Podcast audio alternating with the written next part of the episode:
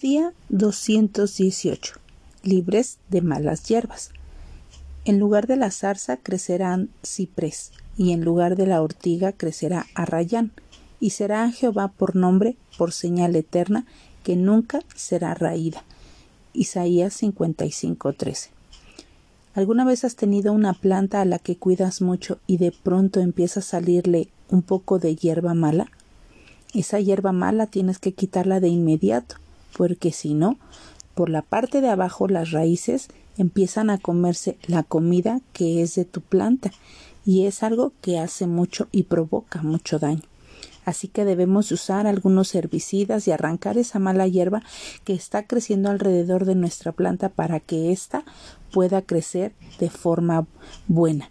Esta situación me recuerda lo que vivimos única y exclusivamente por causa del pecado de la desobediencia de Adán y Eva. Pero, ¿hay remedio para eso?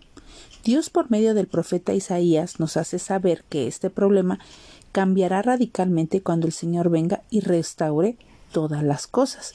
Claramente dice, en lugar de la zarza crecerá ciprés y en lugar de la ortiga crecerá arrayán.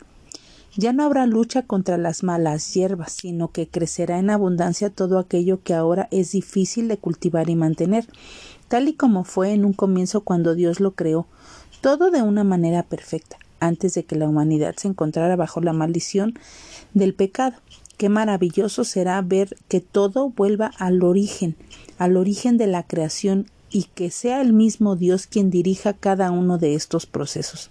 ¿Te gustaría vivir en un mundo así de hermoso?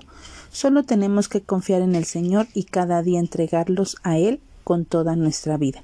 Así que hoy démosle gracias al Señor porque Él ya tiene un lugar preparado para todos los que esperamos estar con Él eternamente.